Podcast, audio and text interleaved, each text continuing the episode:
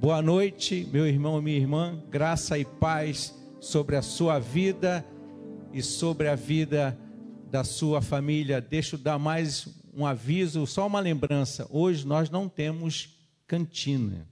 Ok? Então, final do culto, não precisam descer, porque nós não teremos cantina. Bom, vamos à leitura do texto que se encontra lá no Evangelho de São Lucas, no capítulo 6, e eu vou ler o texto do versículo 12 até o versículo 16. Diz assim um texto, o Evangelho. Num daqueles dias, Jesus saiu para o monte a fim de orar e passou a noite orando a Deus. Ao amanhecer, chamou seus discípulos e escolheu doze deles, a quem também designou como apóstolos. Simão, a quem deu o nome de Pedro, seu irmão André, Tiago, João, Felipe, Bartolomeu, Mateus, Tomé, Tiago, filho de Alfeu, Simão, chamado Zelote, Judas, filho de Tiago, e Judas Iscariotes, que veio a ser o traidor. Bom, gente, olhando essa lista de nomes, parece uma escolha de uma seleção. Quando a convocação de uma seleção, de um time de futebol, o nosso irmão Sérgio do Bocage, ele é jornalista esportivo. Ele trabalhou bastante tempo como repórter de campo. E por muitas vezes ele deu a escalação, ele deu a convocação, a escolha de jogadores para a seleção. Talvez se ele lesse esse texto, talvez ele ia ler da seguinte forma: Eis a seleção de Jesus. Simão, também conhecido como Pedro, André, Tiago e João. Felipe, Bartolomeu, também conhecido como Natanael, Mateus e Tomé. Tiago, o filho do Alfeu, Simão Zelote e os dois Judas, o filho de Tiago e os Cariotes. Uma seleção. Bom, mas eu acho que essa seleção aqui talvez não ganharia do time, do nosso time do ministério Vida em Movimento, ainda mais se na zaga tivesse eu, pastor Diego e no ataque o pastor Daniel. Com certeza não ganharia. Bom, deixando de lado essas brincadeiras, o que que esse, o que que essa lista, o que que esses homens tinham de tão especiais para serem escolhidos? Qual era ou qual é a diferença deles para cada um de nós? Somos diferentes desses homens? Quem eram esses homens?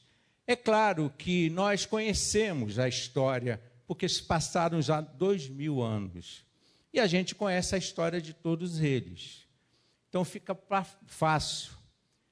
Inclusive, esses homens, ao longo da história, eles foram retratados, foram esculpidos e foram entendidos, talvez para alguns, como uma espécie de semideuses, porque eles estavam nos, nos pedestais, esculpidos ou então num quadro retratado como uma espécie de semideuses.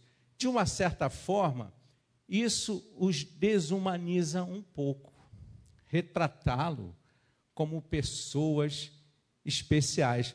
Eram apenas homens normais, perfeitamente humanos em todos os seus aspectos. E assim, se a gente for desprovê-los, esses homens, da sua humanidade, a gente acaba se perdendo e a gente acaba perdendo muito do que a história desses homens pode nos ensinar, porque faz desses homens pessoas distantes, sobrenaturais.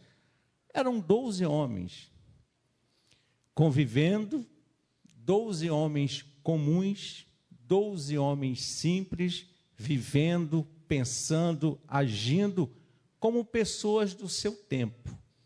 Como nós, personalidades diferentes, com seus traços característicos, como todos nós, homens comuns, triviais, simples, vivendo, pensando como um homem do seu tempo. Mas por que, que eles foram escolhidos por Jesus? Vocês sabem, naquele tempo, os mestres escolhiam, eles andavam de, campo, de canto em canto, o próprio Jesus também andava a se locomover. Esses mestres eram chamados de peripatéticos, porque eles se, se locomoviam de um lugar a outro, coisa que Jesus também fazia. Então, os mestres, naquele tempo, eles andavam à procura de meninos prodígios. E quando esses mestres encontravam esses meninos, eles se tornavam seus discípulos e eles cresciam e aprendiam junto com seus mestres. Jesus também andava e nas suas andanças, e a partir das suas andanças, a partir dos seus ensinos, a partir dos seus milagres, muitas pessoas passaram a segui-lo. Alguns relatos falam que uma multidão o seguia. E antes do texto que nós lemos, nos capítulos anteriores, Jesus já tinha feito alguns milagres e uma multidão o seguia.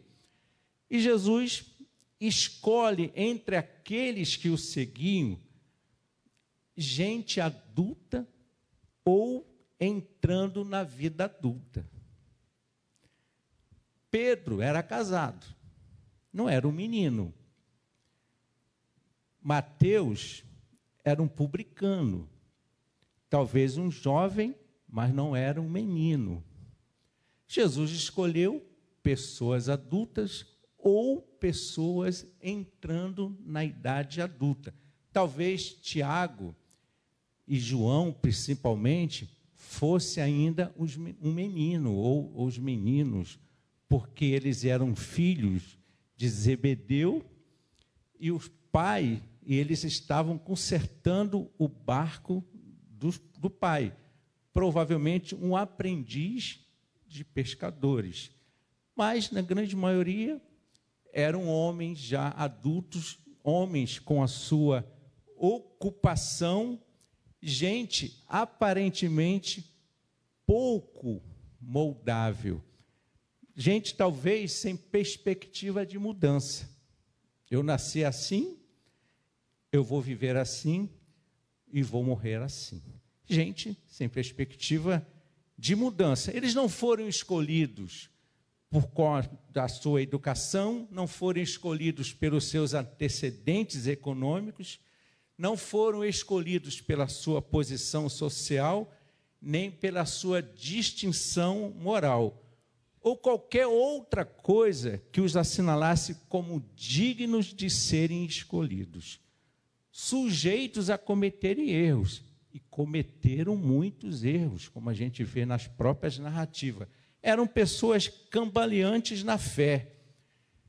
Eles abandonaram o Mestre, o Senhor, o amigo, no momento mais crucial da sua vida. A gente tem uma frase que se usa muito por aí, né? em época de redes sociais, que amigo é aquele que está presente no pior momento. E aí a gente olha para esses homens aqui, e no pior momento, eles abandonaram a Jesus que tinha chamado eles de amigos. Pessoas comuns, pessoas cambaleantes na fé, pessoas como eu e como você. Quatro eram pescadores: Simão, ou Pedro, André, Tiago e João. Um era um publicano, coletor de impostos, era alguém não muito visto pelos próprios judeus, pelos seus próprios patriotas. Um outro era um revolucionário, fazia parte de um partido contrário à ocupação romana. O outro tinha um lapso de memória. Felipe, quando pergunta para Jesus: Senhor, mostra-nos o Pai. O próprio Jesus o repreende. O outro era um traidor. O outro, um preconceituoso. De Nazaré, pode vir ou sair alguma coisa boa? O outro, um incrédulo, cheio de dúvida. Um outro que não sabemos coisa nenhuma, Tadeu. E o outro que sabemos apenas que era filho de Alfeu o Tiago. Homens comuns, homens simples.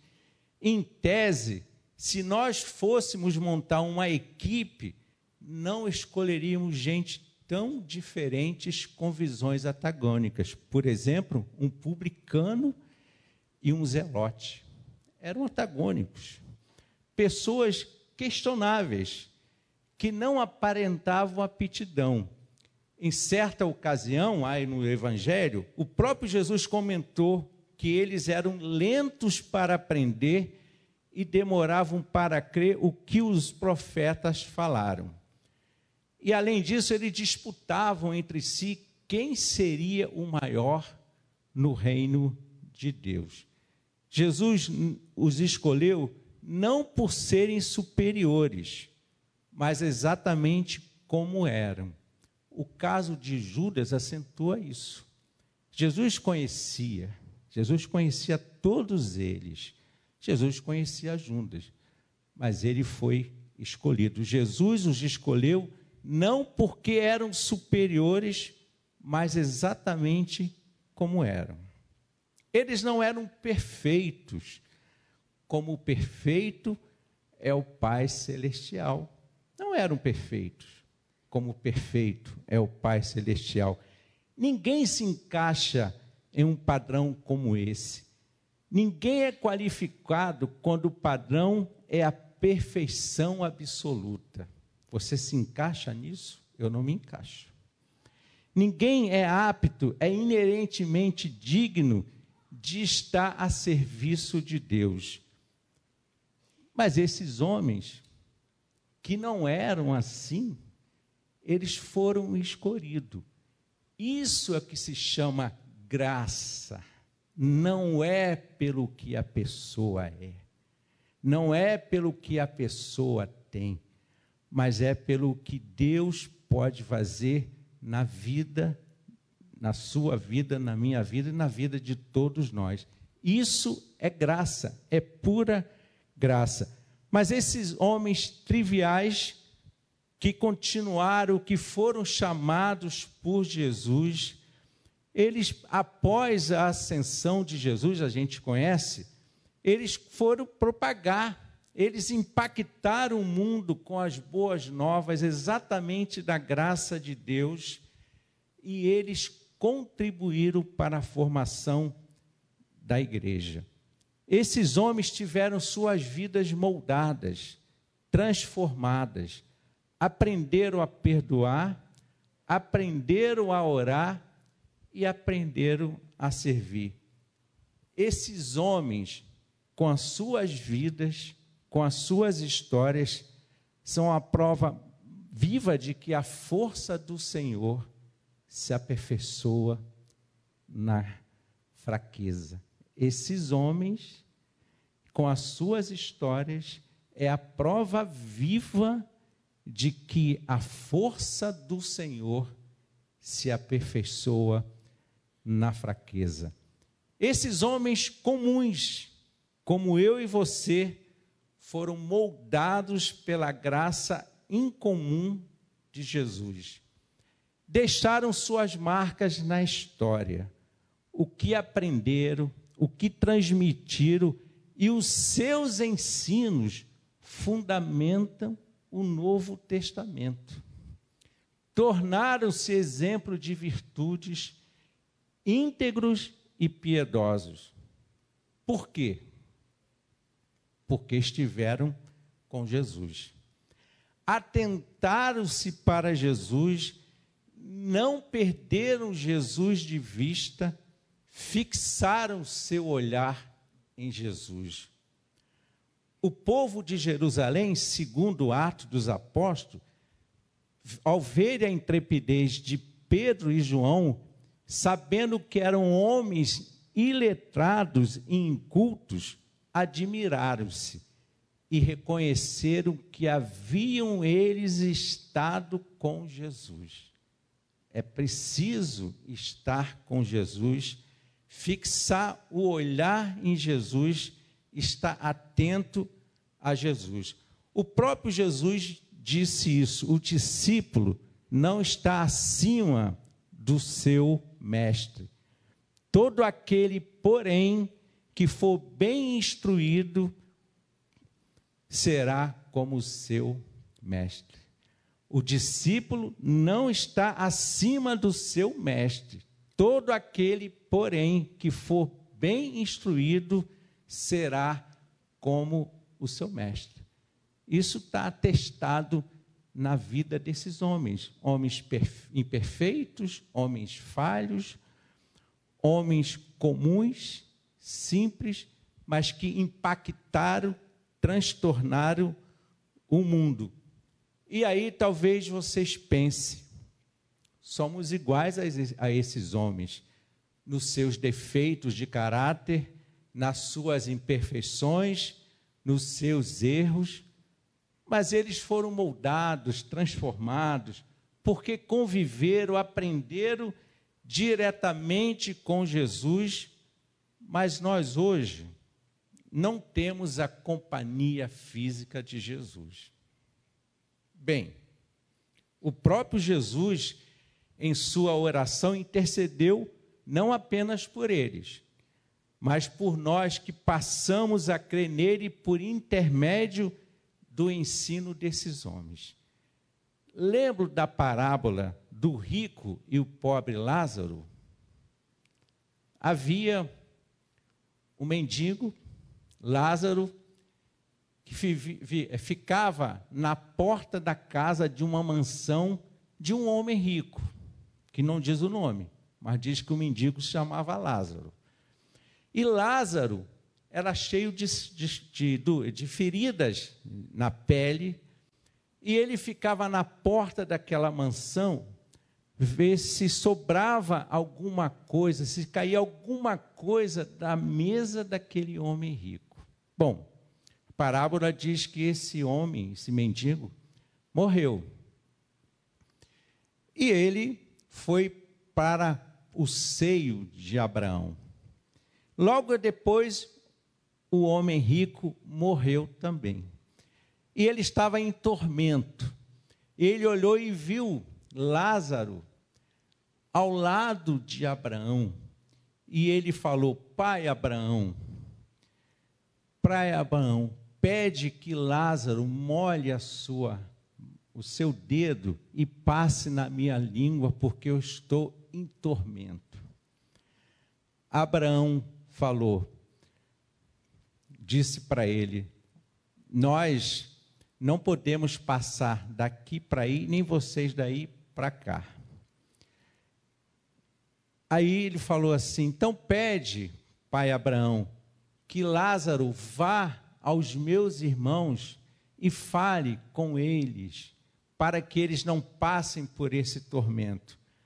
Abraão disse para ele: Olha, eles não ouviram, não se atentaram para as palavras de Moisés e dos profetas, para a lei, né, para a Torá e os profetas, acha que eles vão se atentar para alguém que vá ressuscitar dos mortos? E a gente pensa, eles viveram fisicamente com Jesus e a gente não. O que, que essa palavra está dizendo para a gente? nós temos os ensinos, as palavras de Jesus. Nós não temos Jesus mais corporalmente conosco, mas temos Suas palavras, Suas promessas de que não nos deixariam órfãos. Enviaria seu Espírito sobre nós e que ele nos ensinaria, nos acompanharia, nos conduziria e ainda afirmou: Eu estarei com vocês a todos os dias até a consumação dos séculos. O livro de Atos diz que a igreja cresceu e dá a razão para isso. A dedicação ao ensino dos apóstolos, a comunhão o partir do pão e as orações. Nós não temos mais, nós não convivemos com, com Jesus corporalmente, fisicamente, mas nós temos a Sua palavra, as Suas promessas sobre nós. Foram esses homens que continuaram o ministério de Jesus e que, segundo o livro de Atos, transtornaram, alvoroçaram o mundo. Pessoas comuns, como eu e como você. O que, é, o que podemos aprender com a história e com esses homens? Eu destaquei três lições que a gente pode aprender a partir da história desses homens. Primeira lição: a graça incomum de Jesus cai sobre pessoas comuns, pessoas simples, como eu e você. Segunda lição: as palavras, os ensinos, o evangelho de Jesus é o poder que transforma e molda pessoas. Terceira lição que eu destaco desse texto: para permanecer com Jesus é preciso se atentar, observar e viver de acordo com Suas palavras. Como pode o jovem manter pura a sua conduta? Como pode o casal manter pura a sua conduta? Vivendo de acordo com Sua palavra. Lembram-se de uma frase que ressoa nos evangelhos? Muitos são chamados, mas poucos são escolhidos. Até entre os escolhidos há os que se perdem. Quando não se atentam, não se observam, não fixam o olhar em Jesus e se afastam da mesa posta. Não foi isso que aconteceu com Judas? Se levantou da mesa, se afastou e não se atentou no olhar terno de Jesus para com ele. Qual a diferença de Judas para Pedro? Eram iguais em suas fraquezas. Pedro abandonou Jesus, mas se atentou para as palavras de Jesus quando a voz da consciência cantou. Voltou seu olhar e viu o olhar eterno de Jesus sobre ele e suas palavras encoando em sua mente. Eu não vim para julgar o mundo, mas para salvá-lo.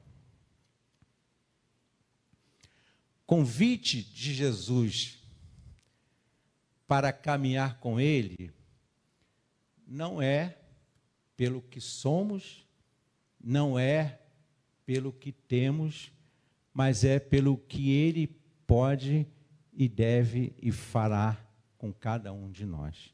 O convite de Jesus para caminhar com Ele não é pelo que somos, não é pelo que temos, mas é pelo que Ele fará de nós. Pessoas comuns, transformadas, moldadas pela graça incomum dele.